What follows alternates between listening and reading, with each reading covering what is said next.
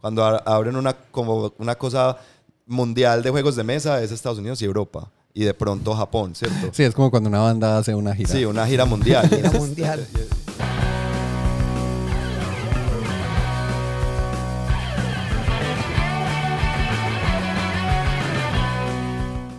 Hola a todos, ¿qué tal? ¿Cómo están? Yo soy Andrés y hoy conmigo están.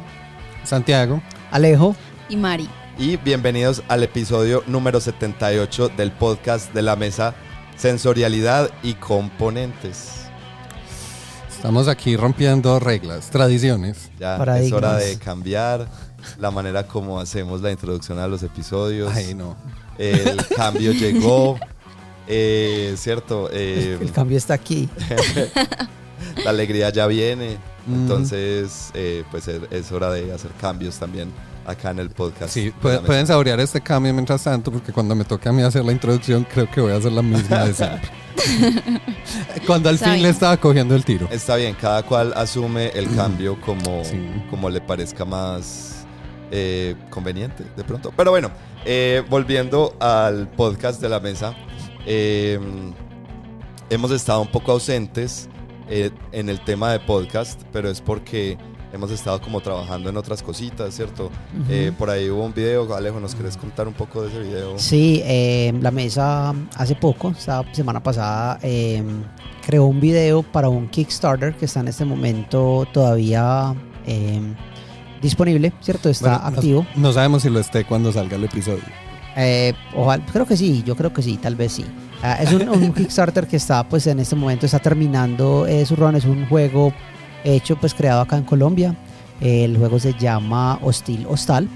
Y es un juego sobre acomodar eh, tus, tus, eh, tus guests en un hostal y encontrarles camas para dormir, pero pues hay un montón de cosas que pasan durante la noche que no los dejan dormir bien y de eso se trata el juego. Un juego bastante chévere. Si pueden, eh, visiten su página de Kickstarter y además de eso, pues vean nuestro video de cómo jugarlo, que fue lo que hicimos.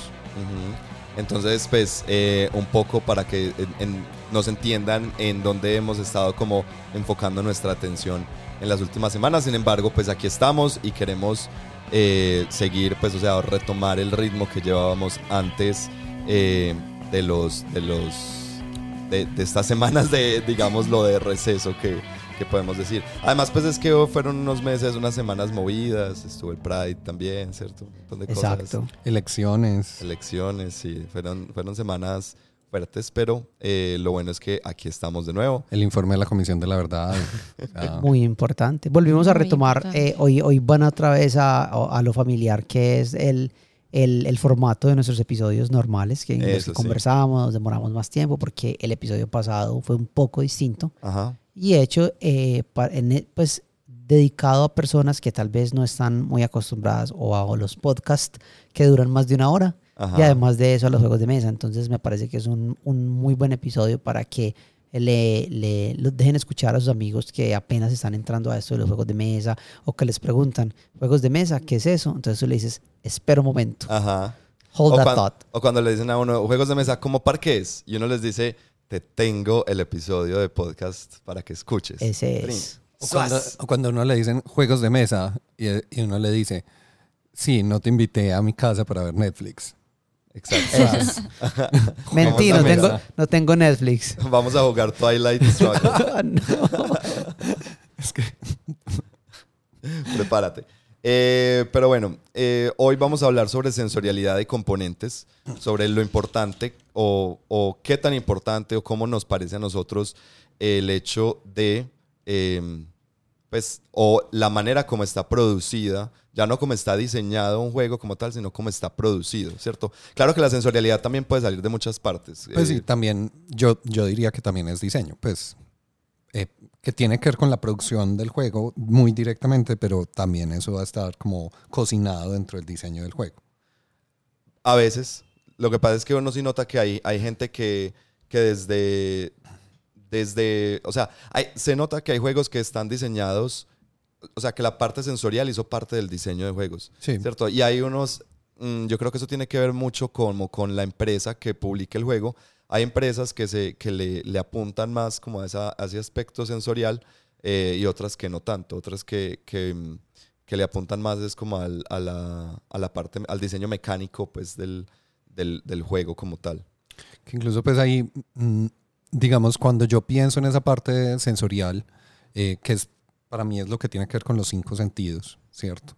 Pues hay unos que les doy más importancia que otros. Pues para, para repasar los cinco, no, no me voy a meter con sextos, sentidos, ni nada de eso. No, pero hay más sentidos para que sepas. Bueno, por eso no me voy a meter con sextos ni nada de eso. Me voy a meter con cinco. Sí. Eh, está eh, el tema visual, que creo que lo hemos hablado muchas veces y es súper importante, pues que va a tener que ver con el arte, con usabilidad, con cómo están todo este tipo de cosas. Eh, yo, el, yo este episodio lo pensé mucho más por el tema táctil, ¿cierto? Como, cómo, cómo se sienten pues tanto en, como en textura los componentes, en peso, Ajá. cosas por el estilo. Eh, el tema en ciertos juegos, pues también entra, entra el sonido, pues a tomar como un papel importante. Eh, el gusto, pues creería que es el que se queda pues atrás, que hay como unas cosas experimentales que creo que podemos hablar, pero queda por ahí pues como relegado bastante. Sí. Eh, y eh, el olor también. Aunque el olor, eh, siempre hemos hablado, es como cuando un- ese, ese tema de un libro nuevo o el juego nuevo también tiene un olor específico. Y hay unos que, tiene, que son más como, oh, sí, y otros son como, "Uh, fábrica. Y hay unos, y hay uno, a, veces los libros viejos suelen oler rico, pero pueden ser peligrosos. No, yo había oído que había unos, hay unos libros muy viejos, como había un papel en el que se imprimían eh, los libros que tocó cambiar, que porque eh, cierto hongo eh, crecía en, esa, en, esa, mm, en ese material, y entonces cuando se envejecía el libro, eh, salía este hongo y, solía, y podía incluso envenenar a los lectores. Qué miedo. Entonces, eh, una manera pues también de ver esos sentidos. Eh, paréntesis en lo que estabas diciendo, es, es la, lo que yo te decía es la, la teoría de Rudolf Steiner de los 12 sentidos, que él dice, hay un bloque que es, el primero es el bloque de los sentidos corporales, que es el tacto, el sentido vital, el sentido del, del movimiento propio y el sentido del equilibrio. Después, eh, los sentidos emocionales, que es el sentido térmico, el gusto, el olfato y la vista. Y los, los cognitivos o sociales, eh, que es el sentido del oído, el sentido del lenguaje, el sentido del pensamiento ajeno y el sentido del yo ajeno, la percepción del otro. Ok. Son otros sentidos Sí, distintos. igual pues, sí, es, es otro, otra taxonomía diferente, pues creería yo. Eh, igual sí, estoy de acuerdo. No para profundizar demasiado, pues yo siempre los sentidos los veo como, como sensores, ¿cierto? Y como cosas que yo puedo medir y mi cuerpo las mide automáticamente.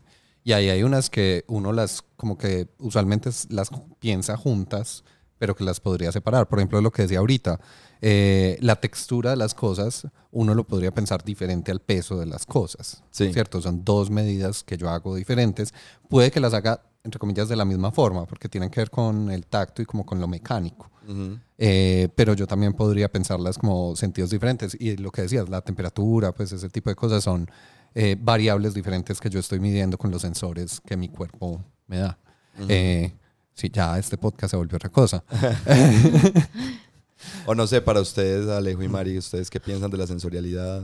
Yo lo veo de, de la misma, de la misma manera. Para mí, cuando hablo de eso, pues en juegos de mesa pienso si, si el propósito del juego o si su objetivo es activar alguno de los sentidos de manera directa. ¿A qué me refiero con eso? Obviamente, eh, una diferenciación grande, pues, por ejemplo, entre los juegos de mesa y los videojuegos, que hablaremos de eso más adelante, es el hecho de que mientras uno, trata de simular esta experiencia de, de- tacto, de peso, o sea, de cosas y de la manera como nosotros con nuestros sentidos interactuamos con el mundo, eh, en los juegos de mesa muchas, eso se da pues de manera real. Por eso siempre que hablamos de juegos de mesa, movemos las manitos así como pinzas de cangrejo y decimos, es que a mí me gusta tocar componentes, a mí me gusta sentir el peso de los dados, tirarlos, ¿cierto? Entonces, yo creo que automáticamente los juegos de mesa en su, en su a ver, como en su estado más común y más simple eh, y deconstruido del todo. En su la estado vista. natural. Sí, la vista y el tacto obviamente van a estar eh, de por sí activados ante esto porque vemos un juego que nos llama la atención visualmente, ¿cierto? Ah, versus a un juego en el cual ver sea parte de, de las mecánicas y lo que el juego está directamente eh, como apuntándole a eso. Por ejemplo, los juegos donde hay que eh, descubrir figuras rápido y el que primero vea la figura o el juego, por ejemplo, este Ghost Blitz, donde el primero en reconocer esto. Un patrón. Lo, exacto, un patrón o una figura como tal o, o una, o, o más que todo, por ejemplo, una relación entre la figura y el color, entre la figura y la ausencia de ella o el estar ahí, ¿cierto? Entonces ahí estamos hablando de que eh, la habilidad visual, pues juega un papel importante. Entonces yo lo miré desde ese punto de vista. Cuando un juego a propósito busca eh, encontrar una activación, una conexión hacia estos sentidos, sean el tacto, la visión, el oído, pues todas esas cosas. Eh, yo me fui por ese lado para pensar en eso y si es efectivo o no y cuándo es interesante o no hacer este tipo de cosas. Yo, yo me fui más como juegos que me gusta sentir. Ok. Como sí. se sienten bien Sí, es que en el es el sentido de los propósito. sentidos. Pero no, no necesariamente que lo hagan como, como una conexión muy fuerte al funcionamiento, lo que pide, te pide el juego, sino más como en cómo se siente jugar el juego, la parte sensorial se siente bien. Pero mira que, y ahí voy con, con la, no me acuerdo cuál de todos, de los de Steiner es, pero hay un, hay un sentido ese de se siente bien, ¿cierto? De cuando Sí. Hay, hay ese sentido que es como el, el sentido de las tripas, pues que en, en inglés Sí. de gut, Gut- gut feeling, feeling, gut feeling, que es como, como me, me hace sentir mal en las tripas o me, o me hace sentir bien, ¿cierto? Como cuando uno juega... Bueno, po no lo veo de esa forma, porque no es, no es como, como ese, ¿cómo lo llamaría uno en español? Como ese presentimiento, o yo, o yo, ¿eso cómo se dice? Sí, gut feeling como es yo como tengo eso. un, como una inclinación, yo, mi intuición, no lo llamaría como una intuición. No, no, no, no es una intuición. Pues es un, senti- es un Sentimiento. sentimiento. Pues Sí, es pues como... yo no lo siento en Pero- las tripas, pues. Pero yo entiendo a lo que se refiere Santi, porque por lo regular la expresión eh, gut feeling es algo que no sabes por qué, pero tú sientes. Yo no sé por qué, pero siento que algo malo nos va a pasar Ah, si ok. vamos a esa fiesta. Eso es un gut Por feeling. ejemplo, cuando uno juega Jenga, ¿cierto? Que cuando uno le toca sacar los, los fichitos más difíciles, uno siente eso, es, es ese sentimiento de que Ajá. lo, la voy a cagar, no, no lo voy a hacer bien. Sí, como cierta ansiedad tam- también, pues como, como, como hay una sensorialidad que va más allá de esos cinco eh, receptores eh, que Santi nos estaba contando y empieza también a actuar, no sé si son psicológicos o si en realidad son algunas conexiones pues neuronales eh, eh, eh, fisiológicas pues, pero, pero también se siente, o como cuando uno juega algún, pues cuando uno está jugando, eh, pues esta sensación eh, de, por ejemplo, terminamos de jugar un juego súper difícil, de muchas horas pensando y después como para relajarnos jugamos este de Herbaceous, por ejemplo, que es un juego bonito, que es tranqui Sí. y lo juego solamente como, como que, ay, me siento bien, como simplemente me siento bien jugándolo y, y me siento, pues, o sea, siento como, como, como, me siento cómodo, me sí. siento Sí. cómodo jugando este juego. Oye, hay juegos que generan ansiedad o incertidumbre o, o, o- o ese tipo de cosas y también se puede considerar como generadores de sentimientos muy específicos eh, en ciertos casos. Es Pero- interesante. Pero, y ahí hay, hay un tema muy importante. Sensación es diferente a sentimiento Ajá, y a emoción. ajá. Y por lo menos pues cuando, cuando yo fui el que propuse pues el tema de hoy, Sí. Ya. cuando lo propuse yo pensaba en sensación, Ok. ¿cierto? Muy No en- directamente no en la emoción. el Eso- sensorial. Entonces tenemos que Ya. hacer un episodio sobre emociones. Ok. Sí. Y otro sobre sentimientos. Y va a Me ser la gusta. trilogía. Yo también Hace rato no hacemos una trilogía, es verdad. Sí, está- pensé está en, interesante. cuando ju- dijeron juegos de mesa, sensorial, pensé mucho en el tacto y en las sensaciones. En eso pensé. Que digamos, como yo entiendo, digamos la diferencia entre esas tres cosas, y me ha tocado pues a veces, no, no soy el experto, pero me ha tocado en clase mencionarlo. Eh, sí, la sensación es directa. O sea, la sensación es siempre de la mano de un sentido, ¿cierto? De algún sensor que uno tiene y es casi que involuntaria e inmediata.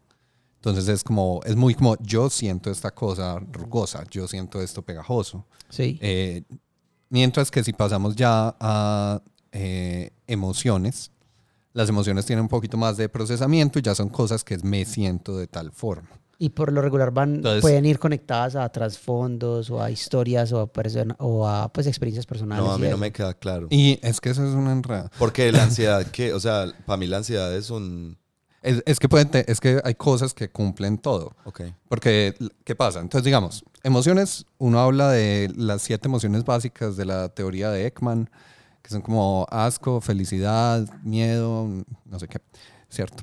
Eh, calma, y bueno.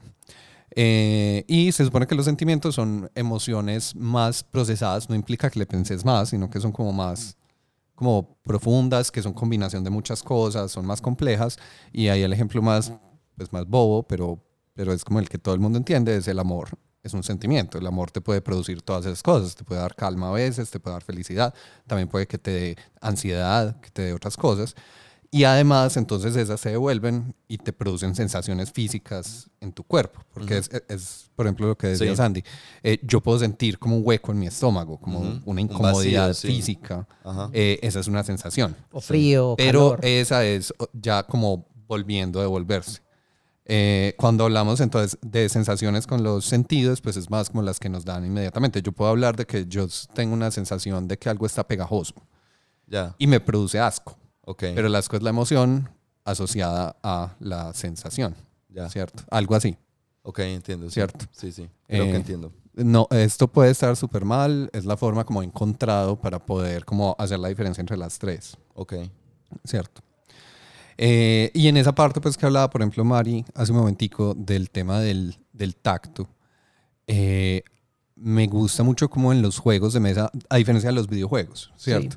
Los videojuegos yo creo que es un medio mu- muy, muy, muy visual y muy auditivo, Sí, ¿cierto?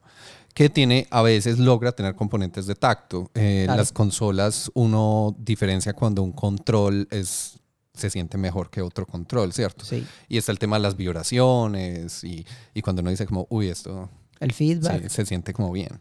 Eh, pero no pasa de ahí, pues es como muy, muy básico y muy limitado. Pero yo quiero hablar de algo muy específico Dale. de eso. Y es que am, en el cine eso sucede en el- la creación de audiovisual y todo eso, que podemos utilizar a través de la visión y generar...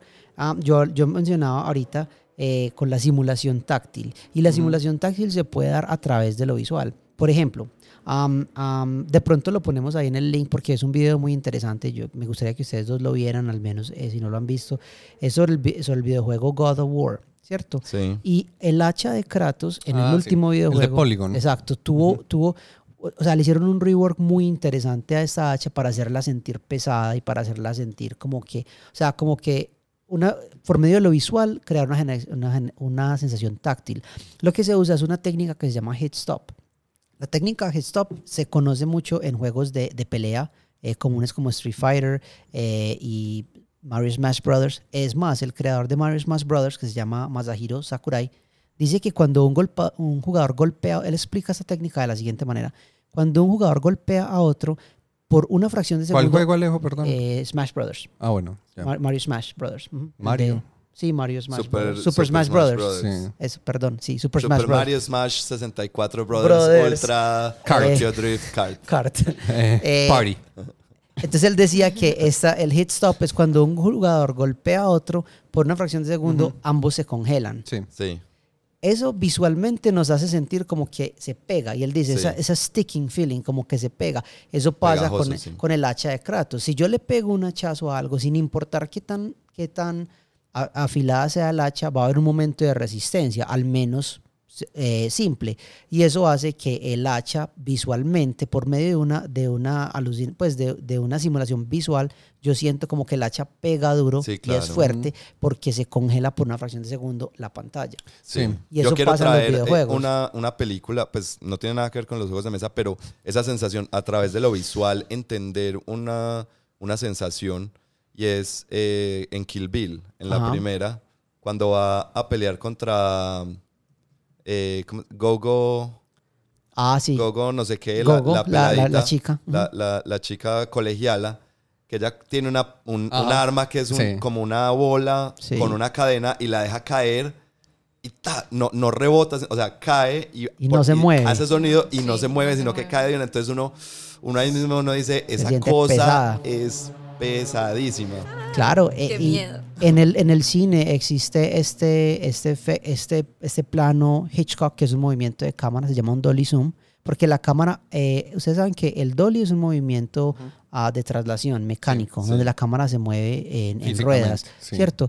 Y el zoom es un movimiento en el cual la cámara por medio de la óptica se acerca o se aleja. Si tú haces un dolly en una dirección y un zoom en la dirección Ajá. opuesta, creas un dolly zoom.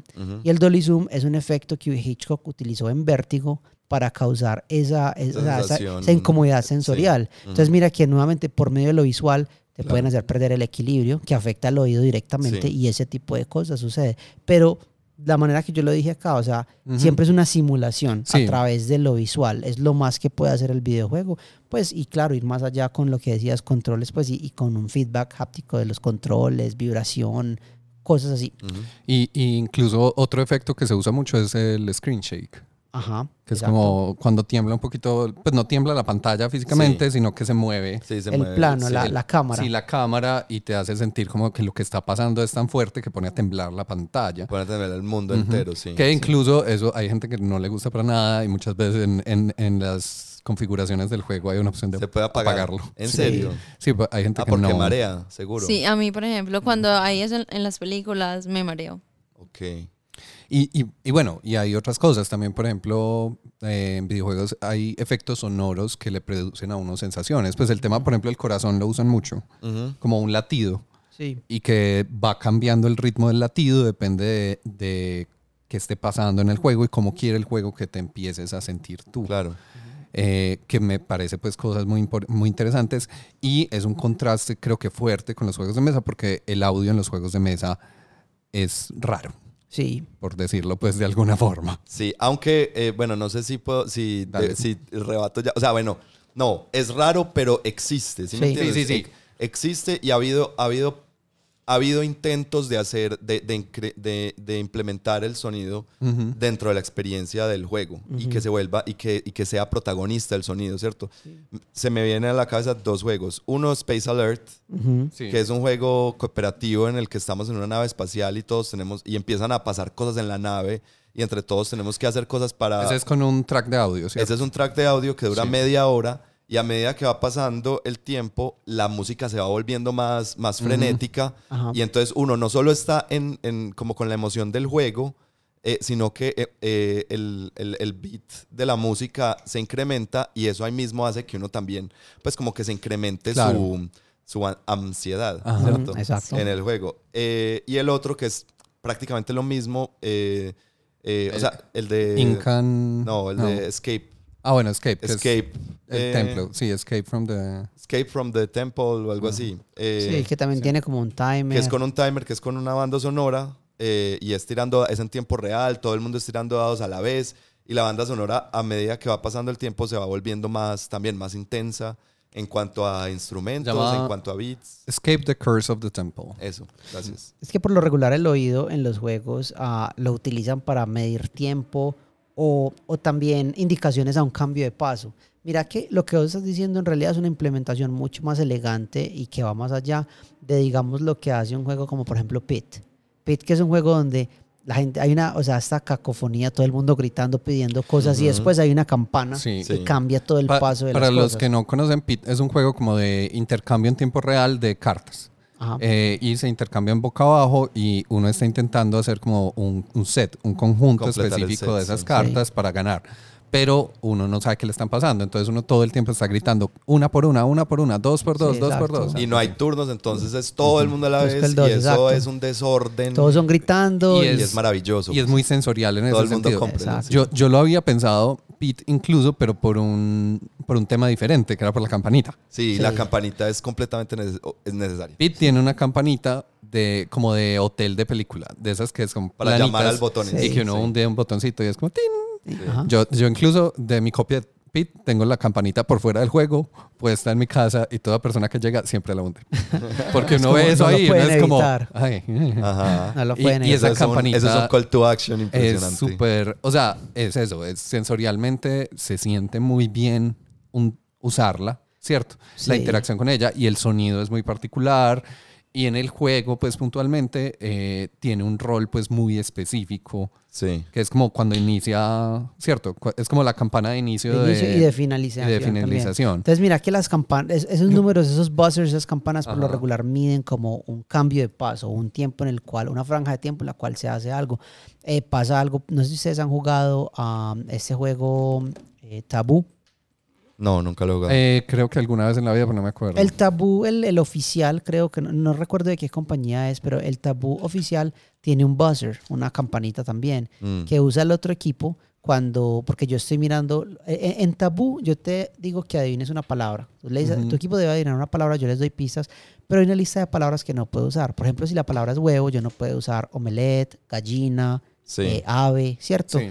Entonces yo voy revisando, pero si por ejemplo Santi mientras Sí, te sí. estaba dando la explicación se equivoca, yo presiono el buzzer y suena, "Ah", entonces ahí, ah, te equivocaste, ¿cierto? Y se usa Ujú. para eso. Mm. Pero es, es, es interesante porque de todas formas siempre tenemos una manera de conectarnos con, con el oído así.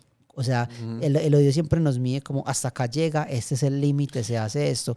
¿Existirá una manera de conectarnos con el oído en los juegos de mesa de una forma distinta? Sí. ¿Qué, tal, ¿Qué tal, por ejemplo, sonidos placenteros para el oído? Sí, ¿Es posible? Pero es que, y ahí voy, esa es creo que la otra forma como yo había pensado el oído, que lo mencionaron creo que ahorita, pero en el tacto.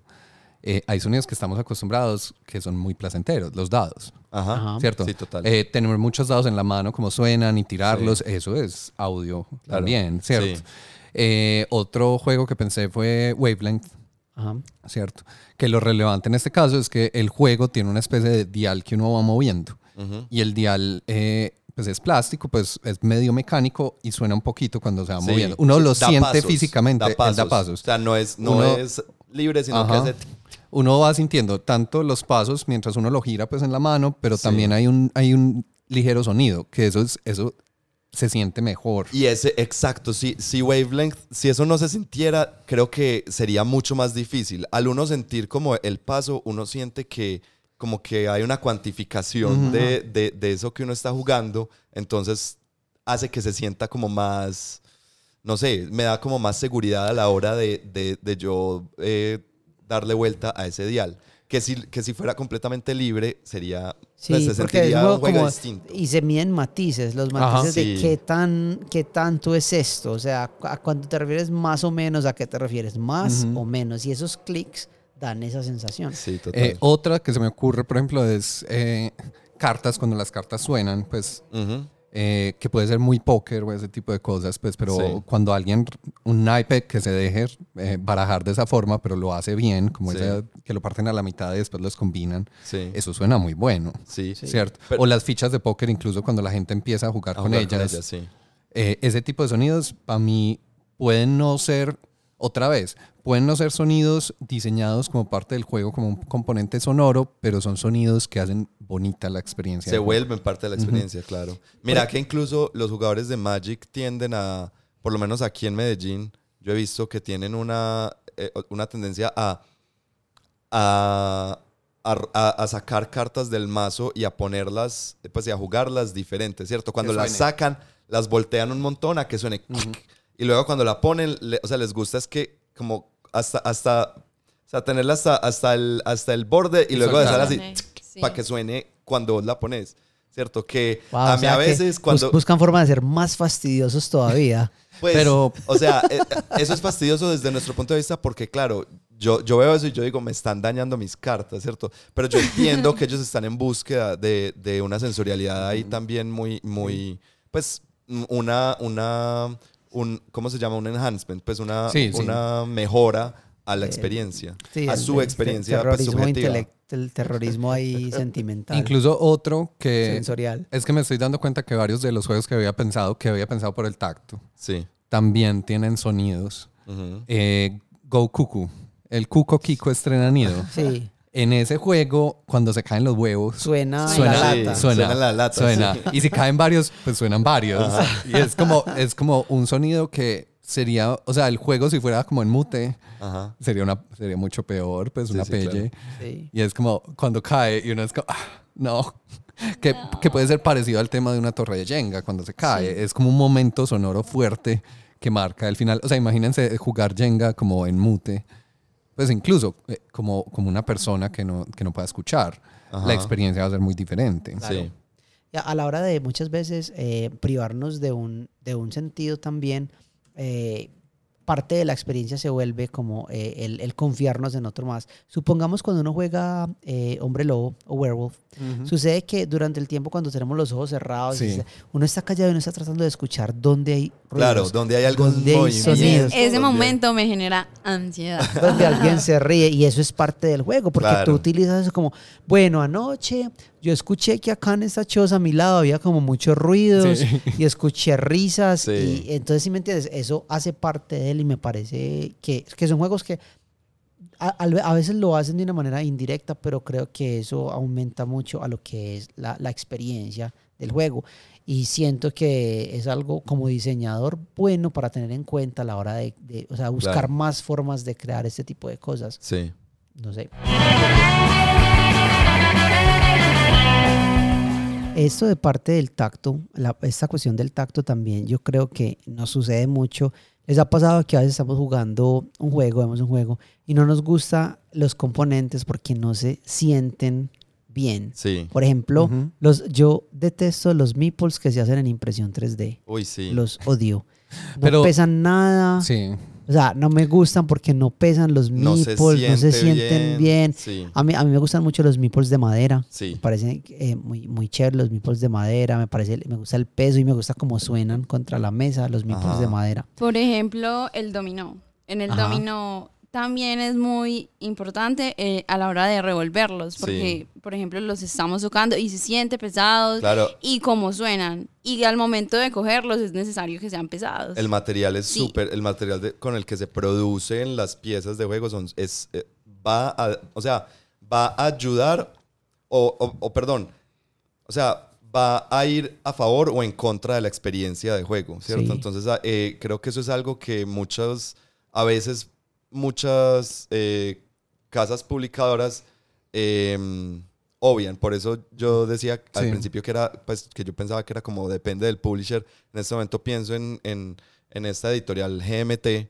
Ujú. que son los que sacan Dominant Species y todos estos juegos de guerra, eh, que son, o sea, ellos se nota que solo le paran bolas es a las, a las reglas. Sí. Y ellos, pues, sus componentes no se sienten bien, no son...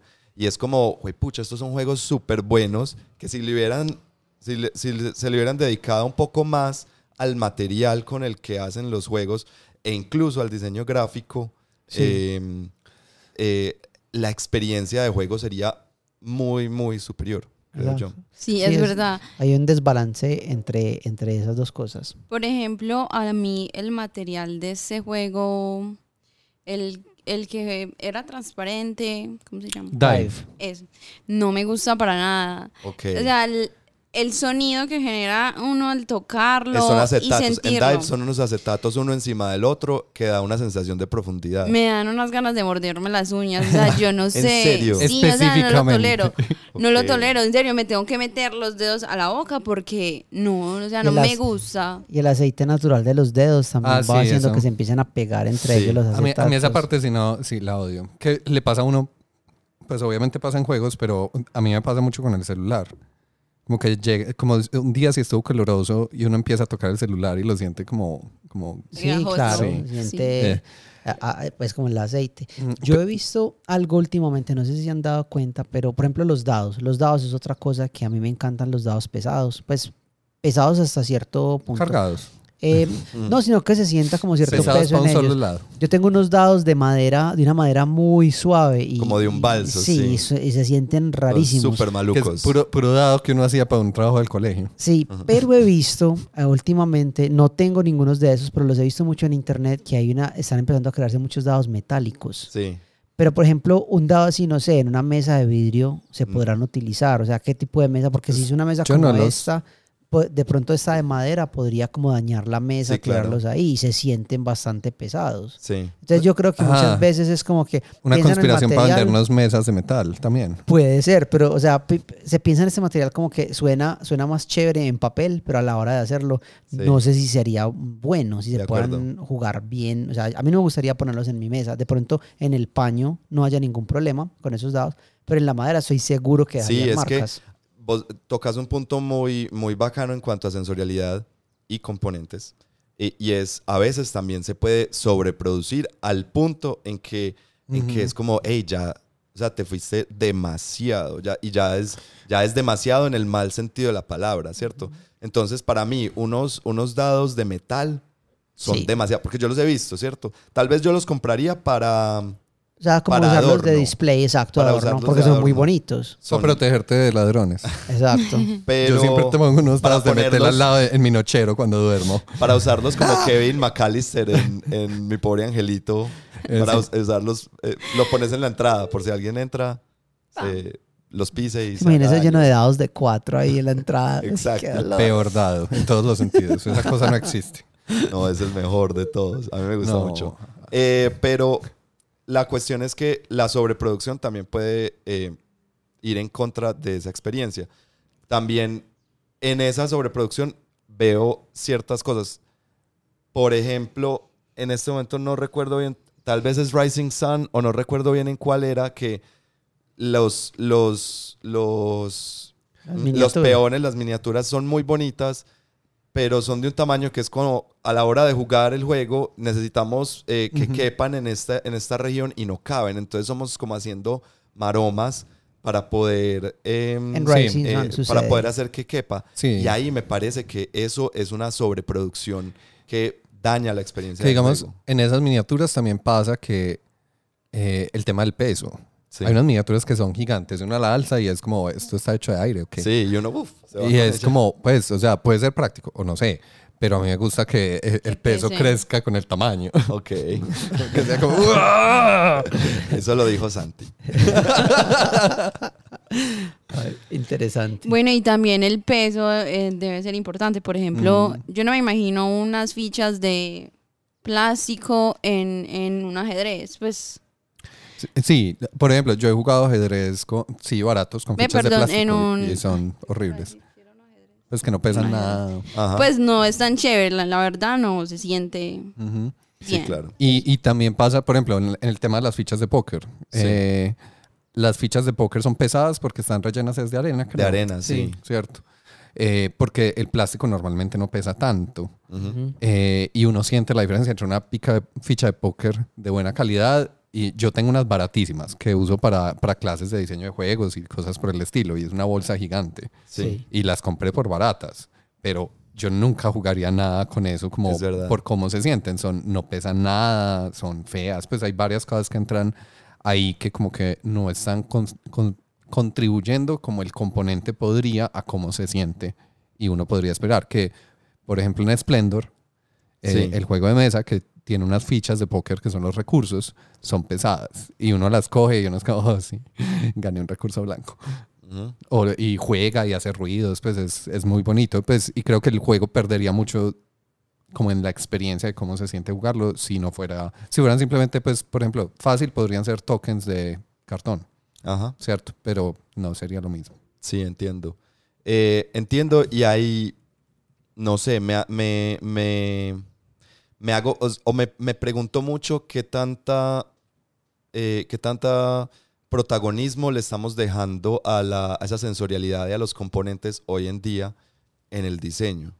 Me explico, hay muchos juegos que tal vez no son tan chéveres una vez uno les quita esa capa de sensorialidad que tienen.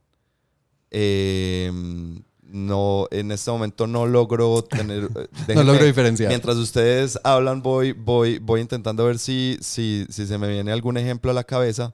Pero eh, juegos que. Sí, como idealmente el juego por sí solo El juego, el juego poder. solo con sus reglas y en, en- o sea, en, en- en modo prototipo se debería sostener solito, pienso yo. Entonces ahí vamos a la, a la eterna pregunta. Entonces, ¿qué es el juego? ¿Qué es lo que lo hace ser el juego? No, Sí. por eso, para mí el juego se debe sostener sin necesidad de unos componentes eh, impresionantes. Ahora, hay unos juegos que requieren esos componentes. Por ejemplo, Dive, que es sobre uno eh, como ver hacia abajo en el mar y tener un sentido de la profundidad. es- eso tiene que ser con, Exacto, eso con ese acetato. pensaba. Tiene que ser con eso porque Sí, no así, in- incluso en, en manera de prototipo, tiene que ser así. Tiene que ser, Pero el, entonces ahí yo le acepto que ese, ese esté así y que incluso eh, a ese juego yo le digo, sí, le acepto, o sea, eso no puede ser de otra manera, pero ¿a cuántos juegos no los aceptamos y los, y los damos como, como, o, o como que les pasamos un montón de, de, no sé si errores sea la palabra, pero les, les aceptamos un montón Y de... les pe- perdonamos. Les perdonamos un montón de pecados porque son muy bonitos, se sienten bien. Los No, dados son muy pues, chéveres. Yo lo primero que diría es no le veo ningún problema a perdonar cosas porque la experiencia de juego se siente bien. O sea, Sí, el juego también se trata de la experiencia de juego. Y la suma de sus partes. Y lo otro es, eh, sí, creo que hay casos de esos que son lo que, lo que llaman novelties, ¿es cierto? Como juegos novedades, que simplemente es como, ¡uh! Mira la cosa rara que yo hago. Y uno lo juega una vez y es como, wow, qué raro eres, no te vuelvo a jugar nunca en la vida. Ajá. Eh, pero es eso, esos juegos que creo que sería esa categoría extrema de lo que dices un poquito, Sí. eh, se desvanecen rápidamente. O sea, pierde la novedad porque no hay, no hay, no hay profundidad en el juego, ¿cierto? Ujú. Eh, que sí, pues, o sea, porque también esa profundidad hace parte de la experiencia de juego. No solamente pu- puede ser, mira, tengo unos componentes hermosos, mira la calidad con que todo está hecho y después es como, muy, sí, sí gracias, muy, lindo. muy, muy lindo y todo, pero... Pero me pero-. Sí, yo creo que tiene que haber como de todo un poquito en el juego para tener una buena experiencia, diría yo. Pero ustedes en este momento de sus vidas y, o sea, hoy, yo sé que esto Ya. probablemente puede cambiar mañana, ¿cierto? Pero hoy en este momento prefieren una experiencia de juego basada, o sea, prefieren un juego al que haya que perdonarle, pero su experiencia es buena porque la sensorialidad es chévere, o prefieren un juego de esos que se sostienen solos, pero además de trin, trin, trin. Uy, Pues es que preguntas Eh, difíciles. eh, eh, primero, creo que es una falsa dicotomía, ¿Por qué? porque también hay juegos que tienen las dos. No, pero es que yo estoy diciendo qué prefieres. sí, pero Pues si yo escoger- Yo preferiría- te estoy diciendo Sí, qué prefieres, no te estoy diciendo que uno sea mejor que el otro. No es una dicotomía, ¿qué prefieres? Yo, yo prefiero una buena experiencia en el juego y perdonaría cual- sí, cualquier subpar. cosa. Yo, yo es que el problema es que de las dos me imagino casos en que mm, es imperdonable. Pues, o sea, hay juegos que una nota de experiencia no te quiero volver a jugar porque, eh, Eres feo. Porque ni siquiera eres feo, porque las reglas son imposibles de leer. Pues, o sea, muchas cosas que es parte de lo sensorial. Los componentes, sacar el juego es horrible, pues. Y es como, puede ser, puede ser muy buen juego, pero no quiero. Mientras que también, por el otro lado, pues puedes sentirte una nota, pues si ahí no hay juego, pues no estoy haciendo nada. Sí. Eh, de pronto me iría más por el lado de, si tengo esos dos casos extremos, pues juego el que por lo menos es un buen juego. Sí, o sea, Cierto. vos preferís el Castillos de Borgoña. Sí. Casos Yo hoy en día, hoy, hoy Sí. prefiero un juego como Castillos de Borgoña a un juego como... Yo eh, jugué uno de Batman una vez que era para dos jugadores y era así, era como todo bacano todo, pero qué juego tan horrible. ujú. Y un jugador era Batman y el otro era uno de los villanos. Era algo con Arkham, ¿no? Sí, Creo. algo así. Uy, Sí. y me acuerdo que los componentes, la caja, todo era súper bacano. Pero esas reglas, yo no sé eso, quién lo hizo. Y era, o sea, sí, prefiero el Castles of Burgundy mil veces. Sí. Con sus fichas horribles. Sí, yo igual sí creo que pues podemos tener lo mejor de ambos mundos. Entonces yo prefiero que hagan bien las cosas para todos lados. Obvio, pues obviamente uno prefiere eso, Sí. pero, pero la pregunta era por cuál de los dos te ibas. Sí, sino que hoy en día eh, esa, esa sensorialidad puede jugar en contra de las comunidades de juegos de mesa, me explico. Esa sensorialidad va atada a unos componentes específicos y unos materiales específicos con los que se construye el juego. Y eso hace que el costo del juego aumente. Ajá. Por ende, no le va a llegar tan fácil a, A todo el mundo. a todas, a- a- o, a, o la- o al, al- a lo que podría estar, al, al potencial total de los jugadores. Sí. Entonces, me parece que, que, que ahí esa sensorialidad, por chévere que parezca, está, eh, puede ir en contra del, del hobby o de las, por lo menos de las comunidades eh, que estamos sobre todo en las, mm, por así llamarlo, en, en las periferias de, de lo que se piensa como el mundo de los juegos. Porque cuando, se, cuando abren una, como una cosa mundial de juegos de mesa es Estados Unidos y Europa. Y de pronto Japón, ¿cierto? Sí, es como cuando una banda hace una gira. Sí, una gira mundial. Gira mundial. Y, y- y si, si bajan a Sudamérica es a Chile o a Argentina. Eh, entonces, como que... Brasil también. Sí, es cierto.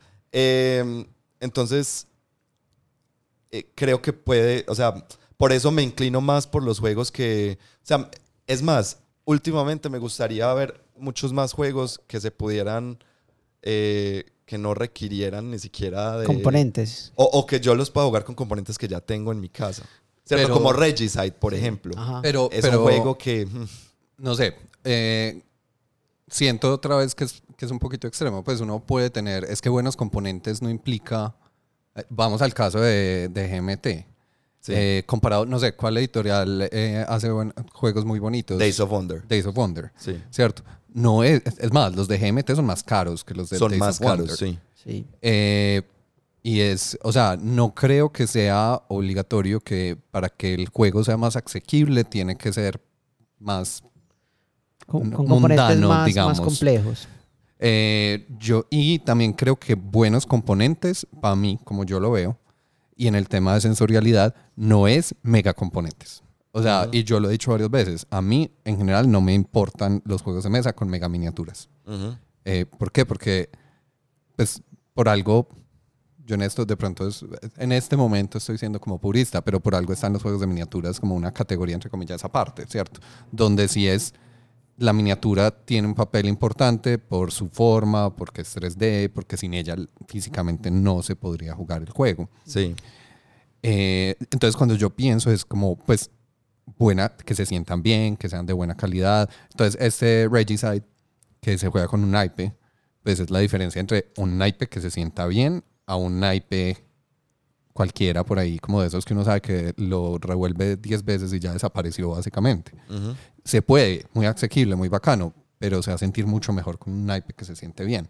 Eh, ahora, uno podría, porque creo que es el objetivo de lo que decía Sandy, pues como el tema de accesibilidad Ujú. uno podría balancear las dos. Y como hace Regicide, ellos venden su versión del juego, que me imagino que es un naipe que se siente muy bien, o jueguelo usted con un naipe que tenga, y aquí están las reglas.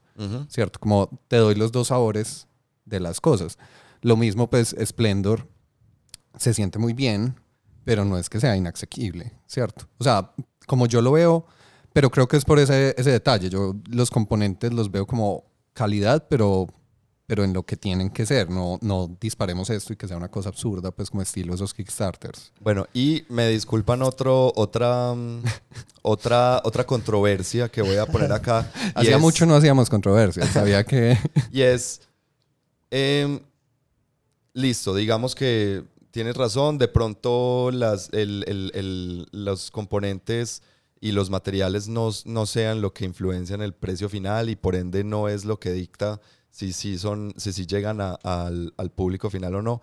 Pero entonces, esta sensorialidad, o sea, o juegos basados o que, o que requieran de esa sensorialidad, no estarán siendo capacitistas. Ah, sí, ya, eso es otro tema. Por diferente.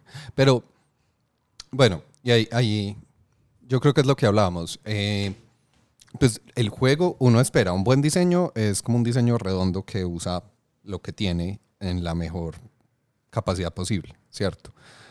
Eh, entonces también tiene que ser un buen juego sin importar eh, que se sienta hermoso tocarlo, pues cierto, porque si solo se siente hermoso tocarlo, pues simplemente lo toco y no lo juego. Ajá. Exacto. Eh, un juguete. Sí.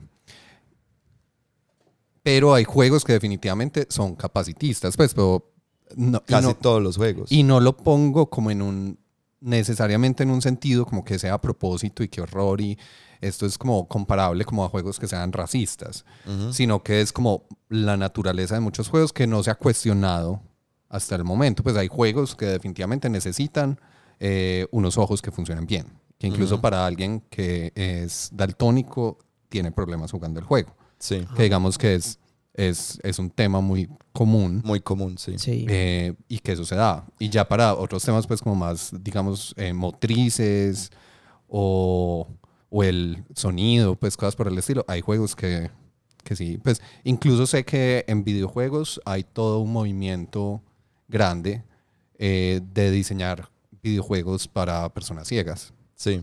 ¿Cierto? Que es un reto pues impresionante porque es lo que hablamos ahorita, los videojuegos son visuales Sí. Mucho, mucho, mucho. Y apenas ahorita eh, se están empezando a hacer estas preguntas. Y si apenas se están empezando a hacer en la industria de videojuegos, ahora la de juegos de mesa, que siempre vamos como... Pero es esto del como- daltonismo veo que cada vez como que le están incluyendo más en, en juegos y lo encuentro en lugares donde tal vez no lo esperaba. Por ejemplo, en este juego en el En que estuvimos trabajando, en Sí. Nostilostal, eh, hay una, hay, o sea, a, a diferen- a- so- no solamente tienes tú el color que te identifica, sino también tiene una forma. Una forma, sí. Las cartas y eso, entonces me parece chévere. Sí, hay unos temas de, de- de sensibilidad a la hora de uno diseñar, que uno puede decir, bueno, ¿cómo puedo hacer de por sí un juego de mesa? Yo estoy de acuerdo con Santi, un- todos los juegos de mesa em- entran siendo capacitistas porque pues requieren de, de tu vista, de tu tacto, de tu, de tu, de tu movilidad. Sí. ¿cierto? Eh, entonces, pues yo como diseñador puedo, como decir, hey, ¿cómo puedo hacer que esto pues sea un poquito más incluyente? Sí. Un, un poquito, no, no, yo no voy a decir que, ah, no, mi juego lo va a poder jugar todas las personas, incluso eh, los ciegos, los sordos, tal vez no, ¿cierto? Ujú. pero, pero sí puedo tener, a la hora de diseñar, puedo tener eso como, como directriz fundamental de mi juego. Ey, Sí. Yo voy a, voy a apuntarle a, hacer juegos que reduzcan un poco ese capacitismo dentro del mundo de los juegos de mesa. Hablando de eso, que, que o sea, de, de, de ser más incluyentes tal vez a la hora de, de diseñar y, y, y escoger nuestros juegos y de todo eso, ¿a ustedes cuál les parece que es el sentido que menos cariño recibe en los juegos de mesa? ¿El gusto o el olfato? El gusto. El gusto. No sé cuál de los dos. Difícil. ¿Tú qué crees, Mari?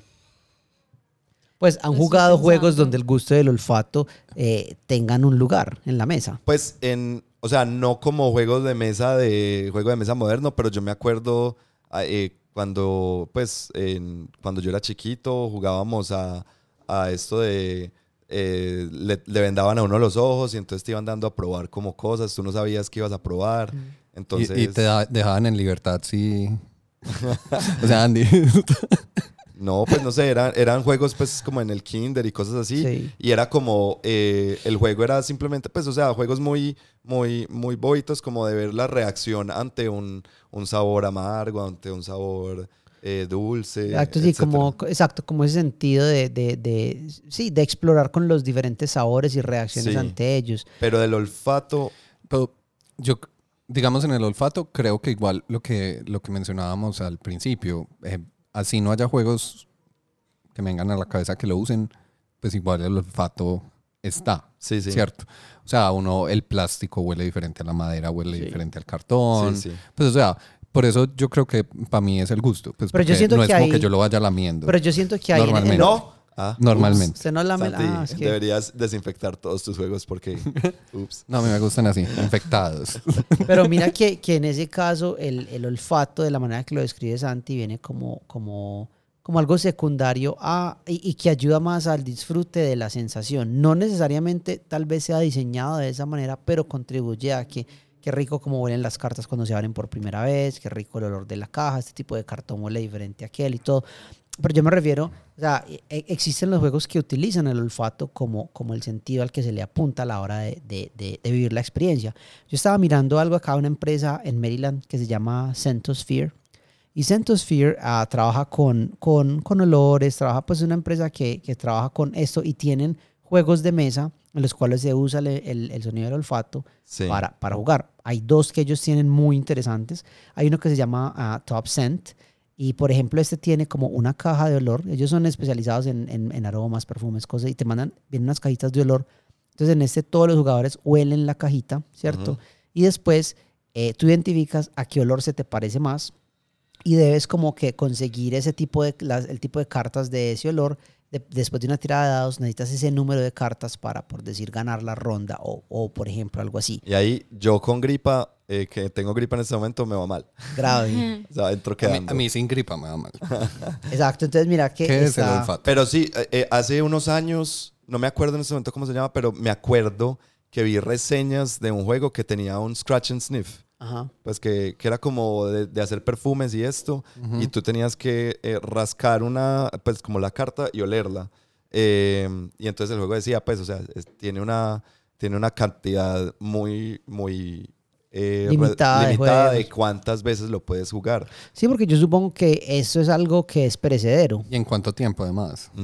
Supongo que es algo perecedero, entonces obviamente te tocaría de pronto ordenar más cuando ya no vuelan, algo así. Y, y creo que eso pasa con estos dos sentidos tal vez, ¿cierto? Sí. Eh, porque con el gusto es lo mismo. O sea, pues en cuanto a olfato, esto fue lo que encontré. Ellos tienen otro juego que se llama Follow Your Nose y en este no es un olor compartido, sino que cada jugador huele eh, un olor de una fruta diferente y tiene que completar unas cosas en las carticas y moverse dependiendo de la fruta que olió. Pues, o sea, son cosas así. Son más como movimiento basado en la experiencia con este olor en particular. Y son juegos pues para familias y todo, pero me parece interesante porque también se pueden utilizar supongo que como algún tipo de, de terapia o de, o de algo que tenga que ver pues con, con los sentidos. Se me hace, en este momento se me hace un poco gimmicky, como, Sí. como, como que tal vez es demasiado, pero Ujú. creo que son exploraciones necesarias. Sí, sí, claro. Sí. A mí me gusta el hecho de que existe y que lo hace. Exacto. Porque tal vez hay algo que, o sea, por ejemplo, hay una cuestión. Sabemos que el, el el olfato es como el sentido más conectado con la memoria, ¿cierto? Ajá. ¿Sí? Entonces, sí. Eso uno- lo sabemos. O sea, Sí, acá lo sabemos. Sabemos Santi no lo sabe, no. ya lo sabes. Eso, eso para mí suena cuando, cuando alguien quiere decir algo, simplemente dice, todos sabemos que no es sé conocido cosa". en el mundo. Y después dice lo que le da la regalada gana. Así eso acaba de hacer Alejo. O sea, pero la conexión del olfato con la memoria es, eh, es lo suficientemente como, a, a ver, significativa para que se pueda explotar de pronto. Hey, se puede hacer eso con un juego de mesa, porque hay muchos juegos que trabajan con la memoria, ¿cierto? Se puede hacer eso con, el- con, con la- con- con el olfato. A mí me parecería interesante eh, Mm. explorar esos lados porque puede que ahí está, o sea, ahí podamos encontrar cosas nuevas en los juegos de mesa. O sea, miren que los juegos de mesa hoy, comparado con lo que se hacía hace 40 años y muchos juegos que perduran, hoy hacemos cosas súper distintas que uno Sí. tal vez no se había imaginado. ¿Qué se podrá hacer con esos sentidos? ¿Cierto? Sí. Ahora, eh, en cuanto a el gusto, hay, eh, este es un, un libro muy famoso que se llama mm, Edible Games, Sí. juegos, comestibles. Y eh, pueden entrar a la página ediblegames.com, escrita por Jen Sandercock. Y es, un, es un recetario, es un libro de recetas, pero cada receta tú la cocinas y juegas con, con la, con la Qué nota. comida. Me gusta. Eh, entonces es, es, pues porque ella dice, ¿te gusta comer? ¿Te gusta jugar juegos? Eh, ¿Qué tal si puedes hacer los dos? Pues, y es un libro que ella dice, invita, es hacer lo que siempre nos han dicho, no juegues con la comida. Es un libro que hace lo contrario, o sea, invita a jugar con la comida. sí. Eh, ahora, no, no es a jugar pues como de una manera, eh, ¿cómo se, se dirá? Como, como grotesca Sí. con la comida, sino, sino hacer un juego alrededor de, una, de unos elementos comestibles. Ajá. Eh, yo no los he jugado, he escuchado mucho al respecto, me llama mucho la atención y es algo que me gustaría explorar porque Sí. creo que hay, eh, creo que hay una, un, un- un- algo bien interesante por ese lado. Ahora, ahora hay que tener, aparte de tu habilidad para jugar juegos de mesa, tienes que tener la habilidad de cocinar. Culinarias. Güey, madre, entonces- Hay, hay dos aspectos de los juegos comestibles que por lo regular no los pensamos así, pero creo que cuando uno los nombra y los analiza se da cuenta que funciona perfectamente. Y uno es, por ejemplo, lo que conocemos como drinking games o juegos bebiendo. Sí. Si ustedes ven, o sea, ahí hay una unión entre lo comestible y el juego, que puede, puede ser cosas tan sencillas como reglas eh, que se le ponen alrededor de algo y que cuando esto suceda, pues una, una condicional, cuando eso suceda, entonces te tomas un trago, ¿cierto? Ajá. Y hay otras que van como en, en, la, en esto de, de, de, mm, de condicionar el juego ante estos elementos comestibles, como por ejemplo un parqués en el cual cada que te comen o te mandan a la cárcel o llegas, te tomas un shot y se usa Sí. y se juega con, con, con shots pequeñitos. Y también un checkers, que lo conozco, que es como damas chinas, que cada que te comen una ficha o un ajedrez, una ficha, es un shot que te tomas, ¿cierto?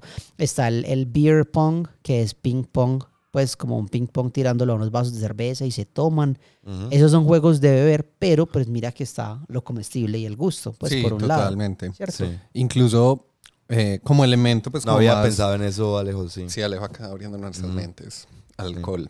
Alejo. Y eso que no les he dicho la otra. Esa es una. Ahorita les digo la otra. Eh, hay juegos también que son, o sea, como que son mejores en ciertos ambientes, pues por ejemplo lo que llaman en inglés pop games, como de bar. Ah, ya. juegos de games, bar. Pop games. Que también indirectamente entonces va a haber una conexión con comida y bebida mientras se Sí. juega. Y hay juegos que uno dice como, uy, este juego está como para tomarse una cerveza mientras tanto, ¿cierto? O sea, no tiene que ser como, como el tomar parte de las reglas del juego, sino como parte de la experiencia general del juego, que creo que también pasa muchas veces, Sí, pues, y- claro. y, quienes nos escuchen eh, seguramente se van a imaginar momentos de juego que era como, ay, sí, yo normalmente cuando esto, ese es el juego que jugamos cuando estamos mecateando en Ajá. la noche de juegos. O cuando vamos a tal café, jugamos este juego y ahí también estás tomando café. Pues, o sea, le estás agregando de pronto, no es parte del juego, pues parte de la experiencia, Sí. como un tema de Ujú. comer o de tomar algo. Sí.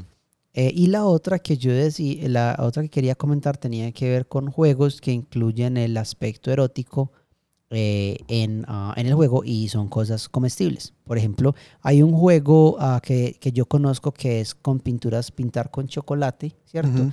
Y se juega con parejas o con grupos, como quieras, en el cual eh, se te dice como cierta figura que lanzas en el dado, debes pintarla y después en algún momento eso se consume, o sea, se lame del cuerpo del compañero y todo eso. Entonces mira que am, en los juegos, yo creo que los juegos eróticos y para mí esa cuestión de los juegos de sexo es como esta, este mundo sin explorar donde hay un montón de posibilidades, pero todavía no lo han podido como yo creo que hacer bien. Sí, ah, yo. porque ha habido exploraciones, pues, de que yo conozca, ¿cierto? Sí. Ha habido exploraciones hacia juegos eróticos o, o con, con esa, hacia ese tipo de sensorialidad, pero son juegos demasiado vagos Sí, eh, y de- pues unas exploraciones muy, mm, pues, mm, ¿cómo se dice? Que no valen la pena, la verdad. Y Ahí sí doy un juicio de valor, ¿cierto? sí. O sea, pues a mí, para mí, ahí no, no hay. Pues yo prefiero, eh, más bien déjeme a mí, yo hago mis cosas. y- Exacto. Y, no me ponga a jugar, porque el juego no, no me está eh, mejorando mi, Experiencia. mi sí. experiencia Exacto. sexual. Exacto, y yo creo, yo siento que es un, o sea, yo siento que es un mundo con mucho potencial, Sí. pero hay que encontrar, y el, y el, y- pero es que ese es el problema, yo creo que es difícil porque la única manera, en mi opinión, o sea, yo lo que, yo cuando, yo cuando miro eso, y yo he mirado eso muchas veces y he pensado mucho en eso, pienso que la manera de ser exitoso con ese tipo de juegos, al igual que con los sentidos, tiene mucho que ver, es siendo muy específico sobre qué es lo que el juego quiere hacer. ¿Sí me entiendes? Entonces, ¿qué pasa? Es como, bueno, este juego es para cuatro jugadores y seguro va a calentar las cosas. Entonces, Ajá. el juego es un montón de preguntas y ya es eso. Ajá. Yo siento, ok, entonces, ¿por qué no somos como más específicos? Este es un juego creado para personas que les gusta, por ejemplo, hacer tríos, ¿sí me Ajá. entiendes? O para personas que buscan esto en su sexualidad entre parejas. O para parejas, ¿sí me entiendes? Como muy específico de esto. Y si uno dice, hey, ese es un juego en el que vamos a explorar esto específico, miremos a ver cómo es la exploración. Sabes que ahí hay, ahí hay una cosa muy interesante,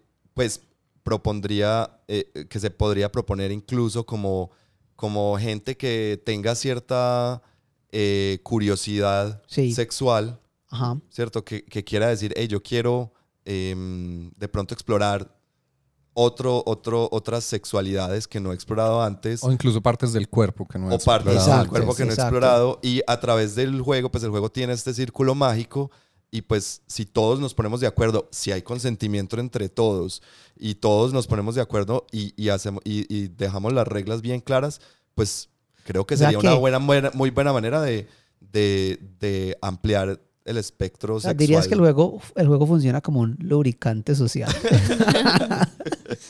Eh, sí. Sí, la Ahí- verdad. ahí- No, lo, no lo conozco, no conozco el primero, pero, pero creo que, claro. Me hay- parece que es- hay un esa podría, bueno, al menos así lo veo yo, que ese podría ser la entrada. Y de pronto los juegos de rol logran Mm, ya hacer hasta algo cierto ahí, punto. una parte. Y también hay una cuestión de conocimiento. O sea, yo desde mi perspectiva, ¿qué juegos que, que tratan de la sexualidad puedo explorar de manera, o sea, eh, por decirlo, correcta e interesante? ¿Sí me entiendes? O sea, yo como hombre cisgénero heterosexual, hay ciertos juegos en los que voy a tener de pronto tal vez un conocimiento, pero hay otros en los que estaría, ¿qué voy a diseñar? ¿De qué voy a hablar yo si yo no sé de eso? ¿Sí me entiendes? Entonces, por eso siento que con los juegos que exploran la sexualidad, de pronto la idea correcta sería ser muy específico con los temas que se quieren tratar y lo que se quiere lograr a través de ellos para encontrar algo interesante. Pero ¿quién yo. gana? Y ustedes apuestan. Tal vez el juego es los amigos Qué que loco. besamos en el camino. No, a mí me parece muy interesante. Igual creo que siempre es, e- ese tema de límites que lo veo muy cercano al rol. Pues como Sí. todo esto que eh, pues en- creo que en la última década se ha explorado mucho en el rol de eh, eh, estos kits. ¿Cómo es que se llama? El de la carta X y Sí. todas, pues es El todas estas safety, el safety Ujú. toolkit. todas estas herramientas como de seguridad y de comodidad. O sea, si en los juegos de rol que no tienen este componente, eso es importante. O sea, no me quiero imaginar lo importante Sí, claro. que es acá. No, habría que tener una responsabilidad a la hora de escribir esas reglas. Pues no, no sé, no me atrevería incluso. pues no, muy difícil, pero, pero creo que sí hay un potencial ahí muy interesante, sobre todo en ese tema de la, de la exploración, por, por tantos tabúes que, que a veces son mm, innecesarios o, o que son eh, incluso eh, detrimentales a, a- a la vida de uno, ¿sí? Claro. Eh, un- un- me acordé, cambio de tema. Aquí, una, hicimos una vuelta fuerte. Eh, un tema que, sensorial que no habíamos dicho antes y me acordé. Eh, cuando una ficha encaja muy bien en otra ficha. Ah, bueno, pero ya vi por dónde lo. O sea, ahí tuviste una conexión freudiana muy interesante. sí, sí.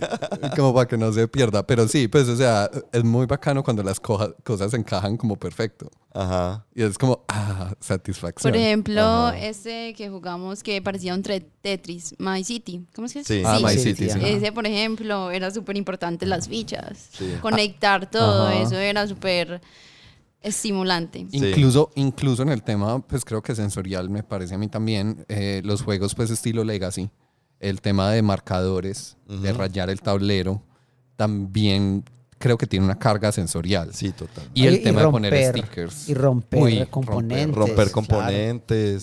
Sí. Poner Uno sentir como cuando le pone, cuando uno va a romper una carta y le está poniendo como, como resistencia. Ajá. Es- eso, Ay, no eso quiero. me acuerda de, de cuando jugábamos mucho Sheriff of Nottingham, el click que hacen, Ah, y las el bolsitas. botoncito de la Ah, sí, abrir sí. y cerrar. Y Ajá. súper importante eso de, si no suena, o sea, ahí muy bien utilizado eso, porque la regla dice, hasta que no suene el snap, El no se ajá. considera que ha sido abierta. Y Santi es uno que le encanta jalarla suavecito y decir, uy, a ver, ¿qué hay? Como, "Ah, Santi, hágale, muestre, muestre. muy bacano eso. No, es que eh, todo este tema pues es súper, para mí es súper clave, porque es lo, lo que hablamos al principio, pues los juegos de mesa como un medio diferente eh, de juego y de contar historias, pues también eh, creo que donde tienen como esa diferencia muy fuerte con los otros, como pueden ser videojuegos, como pueden ser eh, películas, libros, lo que sea, es ese tema de los componentes y la sensorialidad, Ajá. ¿cierto? Hubo uno más que yo quería eh, me- mencionar porque me parece, de pronto alguien va a hacer el comentario y no mencionaron esto porque yo sí lo he visto. No sé si ustedes han visto, hay un juego, había un juego de chocolate, yo no lo recuerdo en ese momento el nombre y no lo pude encontrar, en el cual habían unas barritas de chocolate que literal se comían en el juego y era parte de eso como probarlas. Pero hay uno que se llama Clu- Cluedo eh, Chocolate Edition, que es el de Club de encontrar eso, pero es con literal con las barritas de chocolate, el ganador las divide y al final uno se come el juego, ¿cierto? Ah, yo, yo siento tal vez lo que después es muy es muy gimmicky, tal vez esa Sí. parte de, de sí pues que el juego el juego Pues se sí, es come. el, el mismo juego. Sí, exacto, pero es, o sea, simplemente es el juego y estamos comiendo, estamos a- agregándole como un paso más a esto. Sí, de- creo que ahí es como co- complejizar sí. por complejizar y ahí Sí. sí, me parece que es no hay un descache. Que en ese sentido es donde los juegos eróticos o sexuales que yo conozco, lo único que hacen es complejizar el acto sexual sin ningún Sin sentido. necesidad, Sin exacto. nes- Como si no sin- fuera complejo, pues. Exacto, pero, pero no, Eso, más bien se vuelven Sí, una incomodidad. Exacto. Más que, más, que una, más que un lubricante. Exacto, el juego se convierte más como una imposición en lo Sí. que se quiera hacer otro, sabiendo que, o sea, hay muchas cosas que el juego puede generar y que no las hace. Igual, pues ahí pensé que ya habíamos salido de esto, pero bueno. Eh, eh, también Sexo. está el tema. Es que esto no, era, este no era un programa para niños. Sí, pero es que con los niños también se puede hablar de sexo. Eh, el, el tema del juego estructurado y no estructurado, porque también pues si hay un sentido de juego en el acto sexual, pues es juguetón muchas veces, pues si se hacen cosas en un círculo mágico Sí, también que se sí. crea ahí. Sí. Eh, creo que estamos hablando mucho de, y pues es lo normal en la mesa, de juegos estructurados, que son juegos con reglas que seguimos, Ujú. eh, que, que es donde, donde no se ha podido como hacer algo que encaje bien, como que es un, es un reino donde el juego libre todavía es el rey. Sí. Pero de Eh, pronto los dados, los dados no sé si ustedes los han jugado. Los dados sexuales, Sí, Sí. esos no son tan incómodos, pues Eh. porque uno los juega al momento de que ya está... a mí es que me parecen como insípidos. Cómodo. Pues es como tiramos unos dados y dice como lamer pezón. Es como, ok, pues podría hacer esto libremente. pero, Pero- pero mira que es mucho lo que dicen, es como que una problematización de algo que hay una manera de, de cómo hacerlo y a la final se vuelve como... Bueno, ok, sí. Yo lo, yo lo, lo- es que a mí me parece que usaste una palabra muy, muy apropiada, Mari, es, la, in- es una incomodidad. Comodidad. Sí, Sí, sí. entonces es poner una incomodidad. Y en últimas, eso me hace pensar mucho porque, o sea, dijiste esa palabra y, y me, me empecé a ir como, ¿será que los juegos Son incomodidades? pues será que lo, lo, lo, lo chévere de los juegos son esas incomodidades y, y jugarle a esa incomodidad. Pues ¿Será Por que jue- cualquier juego de ejemplo- mesa es una incomodidad y las reglas son incomodidades en últimas? sí, sí. Hay un, incluso una de las definiciones pues de, de juegos Sí. eh, habla que, no, la voy a parafrasear pues porque no tengo memoria y menos para esto. Eh, pero habla que eh, un juego pues es como aceptar eh, pasar obstáculos innecesarios. Sí. Porque, por decir algo, pues un parqués, un juego de estos de tengo que seguir un track y llegar al final, pues yo puedo simplemente mover el- la ficha al final y llegar. Ujú. ¿Cierto? O un ajedrez. Ay, no, el que se coma al rey gana. Listo, ya me lo comí. Ujú. Eh, chao las reglas. Eh, estamos siguiendo un montón de obstáculos. Sí. Eh, entonces, me acordé de eso con lo que decías de incomodidades. Sí. Incomodidades, por ejemplo, este juego de dibujar. mm, eh, Monstrosity. Monstrosity. Por ejemplo, es incómodo para algunas personas dibujar porque no les gusta dibujar y sienten que dibujan bien. Entonces sí puede ser que los juegos generen incomodidad y que Ajá. eso sea parte de la experiencia. Ese toca para el siguiente episodio sobre la, la emoción y la... ¿Cómo es? Sí. ¿Emoción y qué? Sentimientos. Y sentimientos. Eh, yo- Vamos a hablar del amor. Ya no va a ser del sexo. Ya va a ser del amor. No, eh, hemos también, ahorita que estaban mencionando mucho los juegos de video, yo recuerdo un juego que yo compré cuando tuve eh, PlayStation 3, hace mucho tiempo. Y ese, se- uno de los primeros juegos que salió en PlayStation 3 se llamaba Eye of Judgment. Y era un juego de cartas, como un Magic, más o menos, que se jugaba en un, en un tablero, en un, en un tablero de 3x3 como un tricky. O sea, son nueve espacios y uno tenía unas cartas físicas. Pero el, el juego tenía una camarita que se ponía y se conectaba al juego. Y cuando yo ponía la carta en alguna parte, era a lo Yu-Gi-Oh! Allá en el, en el televisor aparecía el monstruo. Ajá. ¿Cierto? Entonces, y había una carta para activar. Entonces uno, uno, uno activaba. Y entonces Tenías que decir una frase. No, no, no. Ah. No, solo con la Solo carta la Trin. carta. El y luego la carta de- decías y, y atacaba allá. Ahora, había mods.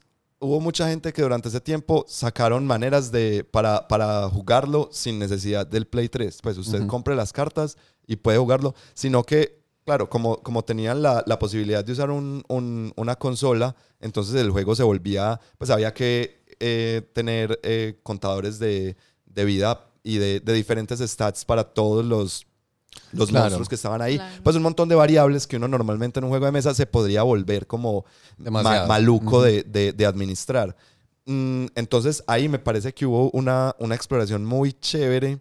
Si bien, claro, era, era muy maluco porque había, o sea, sería mejor como con una realidad aumentada que yo me ponga unas gafas y que yo ponga, yo quiero jugar Yu-Gi-Oh el día que, que eso se haga de verdad. O sea, Oh. ese día quiero, Sí. quiero volver a jugar Yu-Gi-Oh porque eso va a ser maravilloso. Mm, pero en este había, pues había por lo menos un intento de, de encontrar ese punto medio entre videojuego o, o- o mundo digital y mundo, y mundo real. Que incluso pues creo, creo que también hay otros, ya por el lado más como del deporte, como del movimiento físico. Está eh, lo que fue el Kinect en Xbox. Sí. Eh, también Nintendo pues con el Wii, Con el Wii. y ahorita con el Switch pues que hay juegos que te piden movimiento y el movimiento pues lo, de- lo que contabas como de estos sentidos expandidos, también yo siento cuando me estoy moviendo. Ajá. Eh, entonces también pues en videojuegos hay como ciertos acercamientos a eso y en juegos de mesa también pues están los juegos como de mímica, los juegos como Sí. eh, de pronto de retos, cosas por el estilo. Ujú. Y pues no nos metimos con el mundo del deporte, pero es un mundo de juegos que también Uy, es muy sí. sensorial. Uy, sí. O sea, es tan sensorial que yo creo que desde acá donde estamos grabando, si hubiera un partido del Nacional contra el Medellín, estaríamos escuchando, Escuchando los gritos, Los sí. gritos. Apasionados. Y uno, sí. y uno, y uno sabe, así uno, uno viva, uno no le interesa el fútbol y vive en las nubes y no se da cuenta, uno sabe que cuando escucha como ese eco del grito a nivel ciudad, Gol. uno es como, ah, hoy debe haber partido. Sí. Sí, sí, sí. Que también es un tema muy, muy sensorial. Pues y me imagino que la gente que le gusta ir al estadio, pues y estar en esos momentos, eso debe ser pues una recarga absoluta de Como ir a un todo. concierto, sí, claro. Esa parte del, del deporte se está metiendo ya en, esa, en eso de lo emocional En nuestro otro episodio. y, no- y, que, que y- acabamos de decir que iba a y suceder en vivo. sentimental.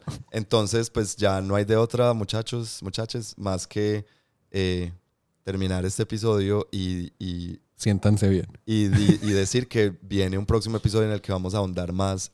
No sé si es el próximo, pero va a venir un episodio en el que vamos a ahondar más como en, en- en los sentimientos y en las emociones que Que nos puede producir Ajá. Un juego. jugar eh, juegos de mesa específicamente o juegos en general. Uy, creo que ese sí que va a estar fuerte. No, y es algo que Ya- que ya hemos, ya hemos explorado un poquito, pero únicamente con el miedo y la risa. Miren que Es hemos cierto. tenido episodios, eh, especialmente sobre ah, eh, la mesa del terror, Sí. donde hablamos sobre el miedo, sobre la búsqueda de él, sobre cómo es parte en, en la experiencia de los juegos de terror y la diversión, que hablamos de reírse, de risa, si eso es importante, reírse o no. Entonces, creo que hemos hecho un poco, pero hay otros sentimientos y hay otras sensaciones. que- Emociones. emociones, perdón, emociones que ah, o, vale la pena explorar o, ve- o ya se han explorado de manera satisfactoria o no tanto en los juegos de mesa y de eso les hablaremos en un futuro próximo.